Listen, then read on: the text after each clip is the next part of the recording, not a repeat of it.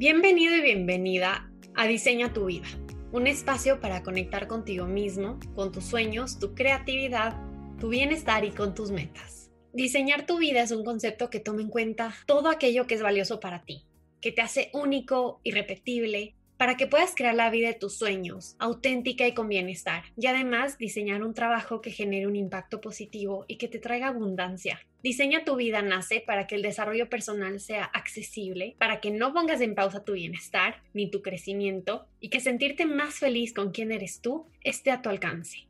Aquí vas a aprender sobre bienestar, negocios, cambios de perspectiva y escuchar historias que pueden aportar positivamente a tu vida. Mi nombre es Gabriela Ceballos, soy la primera Life Design Coach de habla hispana, fundadora de The Life Experiment, estratega de mindfulness, bienestar y negocios, y soy tu host en este podcast. Gracias por estar aquí. Hoy te invito a diseñar el proyecto más importante de todos, tu vida. Hello, estoy demasiado feliz hoy día de poder grabar este episodio porque voy a hablar de uno de los temas que más me gusta y la razón por la que comenzó Diseña tu vida, que es el life design. Y vamos a ver claramente algunos ejemplos en donde cuando no estamos diseñando nuestra vida, otro ejemplo donde sí lo estamos haciendo y te voy a dejar algunos, algunos tips para que lo comiences a hacer también en tu propia vida. Bienvenido, bienvenida a este espacio tan íntimo, tan bonito.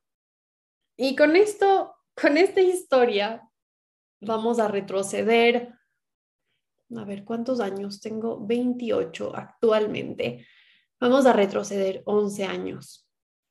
Esto es en el 2011, el año cuando finalmente me graduaba del colegio.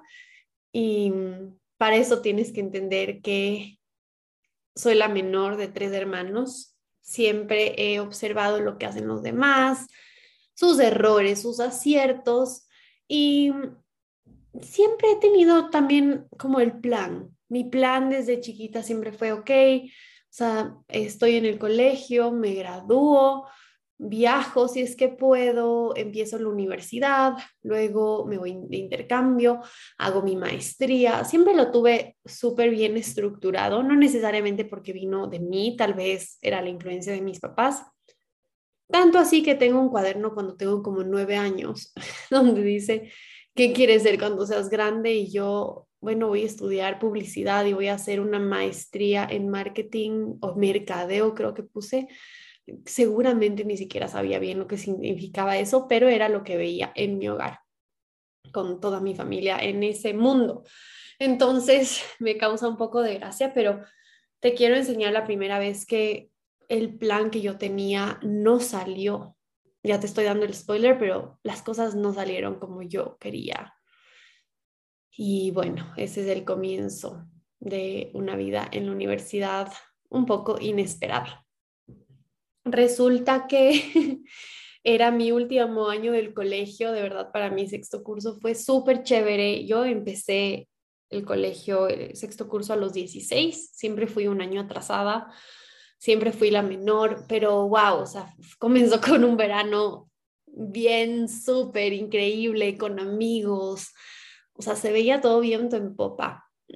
Fue la época también de eh, donde a estaba en esta época del amor y quién me gusta y a quién le gusto y las fiestas y el baile y todo muy inocente, pero eh, creo que fue una época muy bonita también, con los dramas de amor que según yo era como lo más grave en mi vida en ese momento, creo que era el estudiar para los exámenes y qué estaba pasando en mi vida amorosa.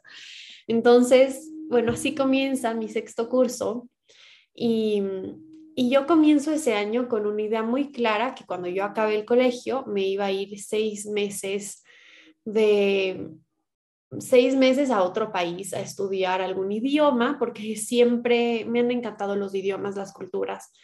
Desde que tuve 12 años aprendí italiano, aprendí francés.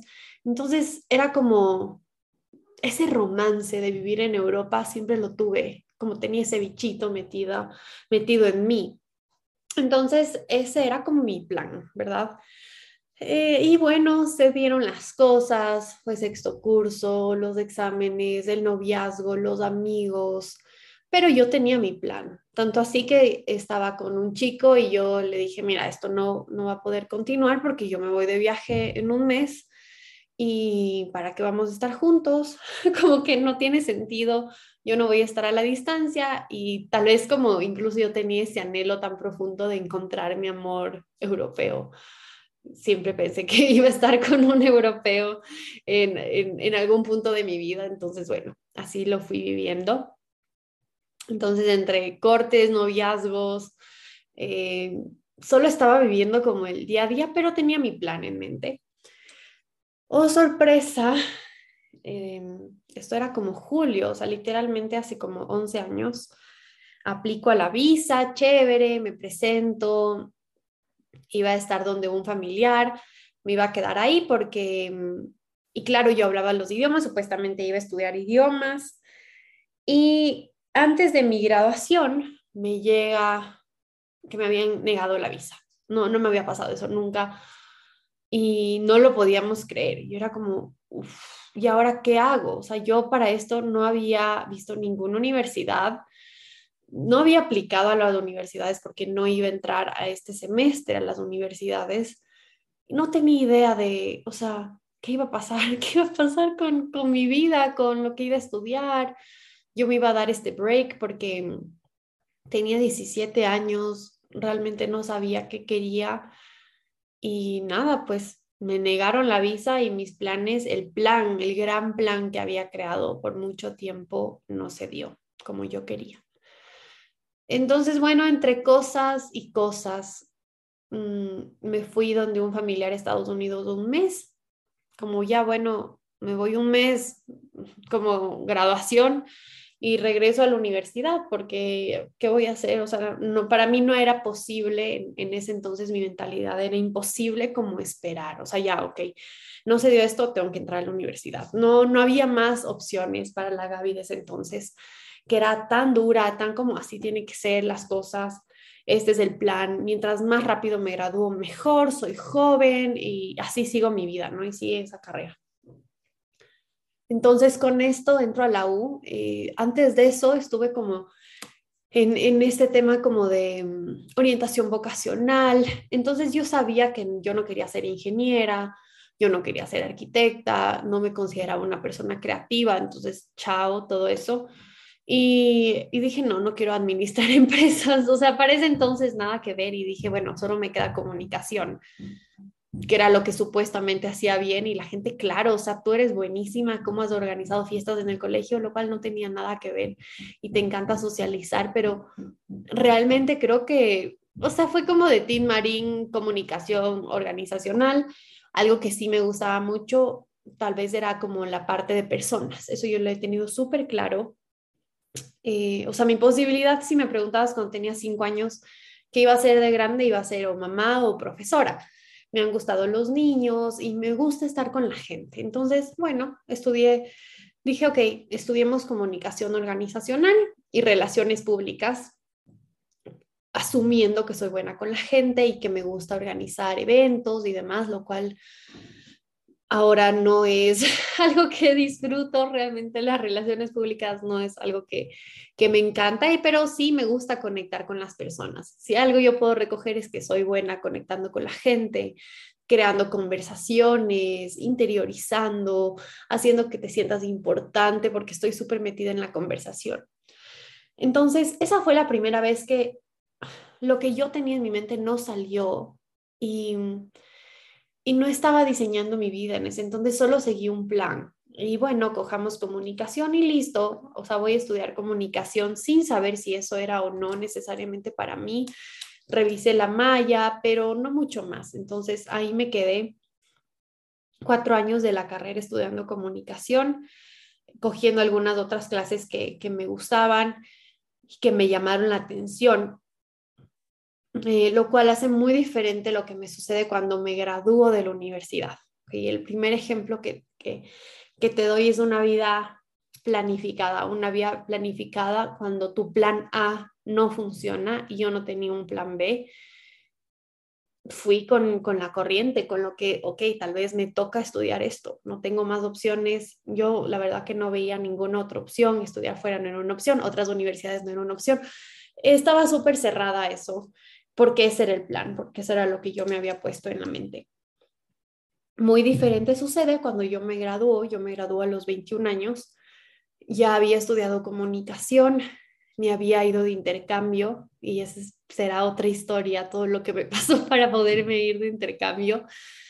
Em, y me llega como un, un momento de, ok, tuve una posibilidad de hablar con alguien muy interesante en una de estas actividades que hago fuera de, estos hobbies que yo tenía el fin de semana. Ser parte de una organización por la paz que se llama CISB y en un viaje a Perú, conozco a una chica que me cuenta que había vivido en Kenia. Me pareció algo fascinante. O sea, yo creo que no había conocido a nadie que se había ido a África y me había dicho que había estudiado innovación social y que había aprendido sobre ella misma y desarrollo personal. Y, y a mí esas cosas siempre, o sea, a mí siempre como el interés de conocerme más, crecer, quién soy yo, siempre he tenido como esa, o sea, esa como signo de interrogación, o sea, quién soy yo, hacia dónde quiero ir, para qué soy buena, más allá de las cosas que la gente me ha dicho y como ese mérito que he tenido a lo largo de mi vida. Entonces, cuando yo conozco a esta persona, esto me, me abre posibilidades porque como yo ya me había graduado, o sea, realmente yo empecé a trabajar desde la universidad, me gradué, tenía trabajo y me pagaban súper bien, era un buen trabajo, un muy chévere lugar, o sea, estoy súper agradecida, también aprendí sobre, era project manager en una empresa remota, o sea, cosas tan chéveres, pero yo también ya estaba pensando en mi maestría. Y, y ok, o sea, ese seguía con mi plan de vida, ¿no? Ok, ya me gradué, ya chévere, me fui a intercambio check, me gradué check, estoy trabajando, check, vamos a aplicar a mi máster. Y yo tenía este pensamiento de, ni siquiera te quiero trabajar en la empresa de mis sueños o una que me encante, porque como me voy a ir de viaje, entonces, ¿para qué voy a aplicar? O sea, siempre como viendo como el plan y el futuro y en el futuro será mejor. Pero bueno, en ese momento dije, check, quiero aplicar a mi maestría. Vi algunas opciones.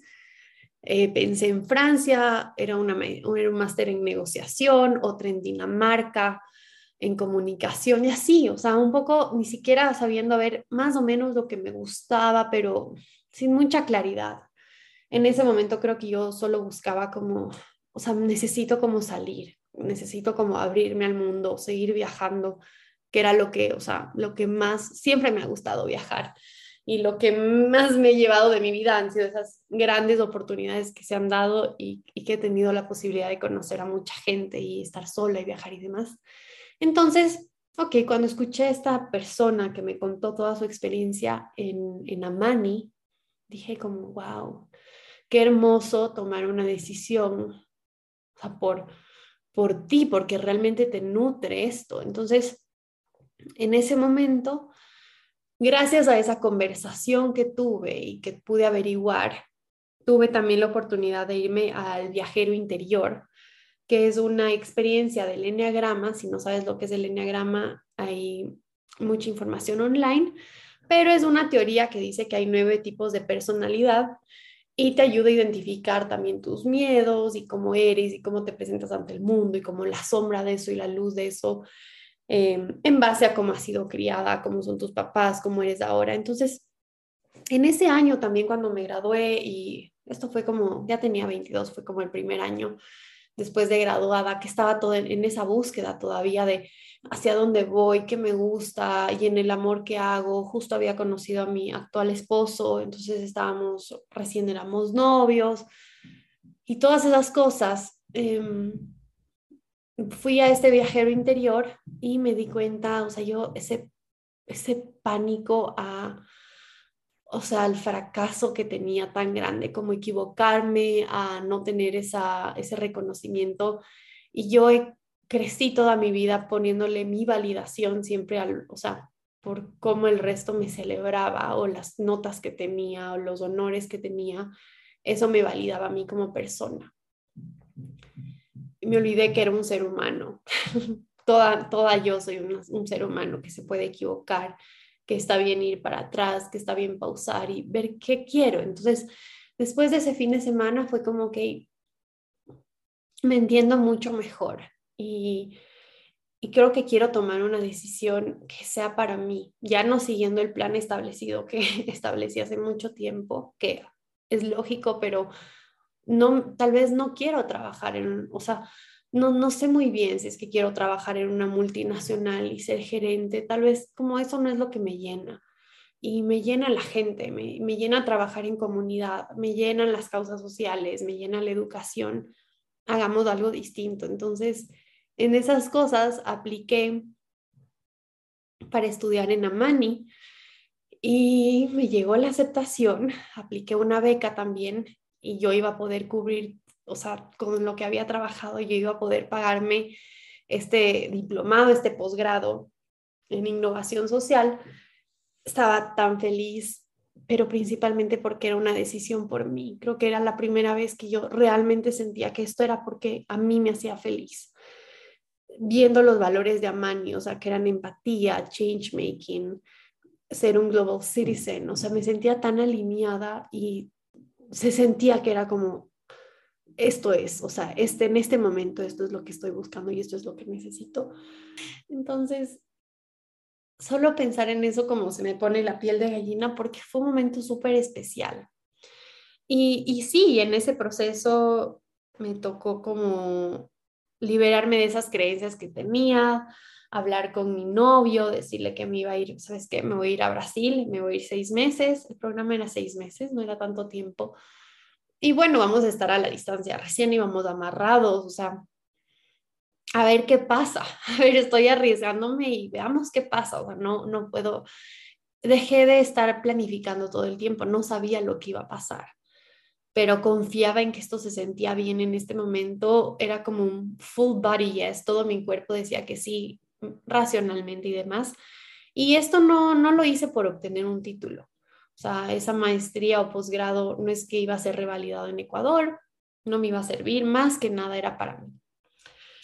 Y este es un ejemplo de otro, o sea, como vemos, dos momentos de mi vida, dos grabaciones, dos momentos de tomar decisiones.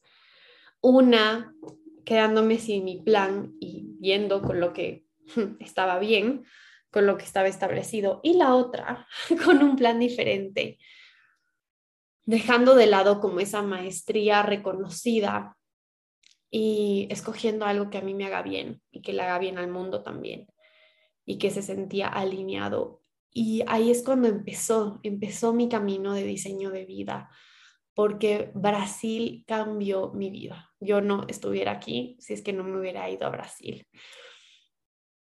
Pero eso creo que lo podemos dejar para un próximo episodio. ¿Cuál es la diferencia de estas dos situaciones? Es que en la primera yo estaba viendo mucho hacia afuera. También tenía 17 años, pero no sabía muy bien cómo tomar decisiones. Y eso es algo que me ha costado, me ha costado hasta ahora cuando llega una decisión importante que tomar, es como, ¿qué? ¿Pero qué será lo mejor? ¿Cómo hago? O sea, si me cuesta decidir qué me voy a poner, peor una decisión de vida. Y, y estoy tan orgullosa, o sea, de verdad, de la Gaby del, del 2016 que decidió irse a Brasil, otro idioma, aprendí portugués, bueno, cosas, aventuras, aprendí, o sea, conocí a gente increíble, aprendí tanto. Mm, me conecté con el light design, cambió toda mi vida. Pero es como esa gratitud que le tengo porque decidí explorar y, aventurarme y saber que tal vez no sé cada paso que voy a dar, pero por ahora esto que estoy viviendo en el presente se siente bien, se siente alineado, tengo la posibilidad de hacerlo, puedo invertir todo lo que he ganado estos años en el trabajo, en esta experiencia de vida y fue realmente transformador.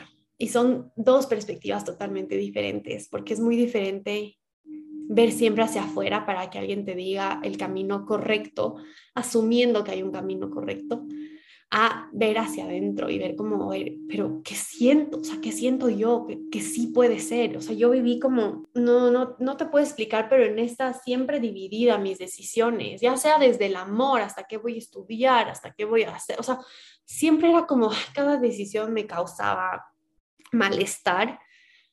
Y esta decisión fue un no-brainer, incluso cuando estaba en una relación, incluso cuando eh, yo me quería ir a África, pero ahí sí mis papás eh, me ayudaron a ver otras alternativas, como mira, y, bueno, chévere, la verdad que Brasil fue increíble y, se alineaba con lo que yo quería del idioma y demás cosas, y yo sí quería volver después de eso. Entonces, estos son, es solo un ejemplo de dos momentos de mi vida, dos situaciones similares, una respuesta muy diferente de mi parte. Y como cada decisión, cada cosita que hemos tomado, y estoy agradecida por todo lo que ha sucedido en mi vida, porque gracias a eso estoy aquí grabando este episodio. Pero en el próximo te voy a contar más sobre qué pasó en Brasil y cómo empecé a encontrarme con esto de diseñar tu vida realmente. Ya, y tuve una probadita cuando me fui a Brasil, que es algo que funcionó.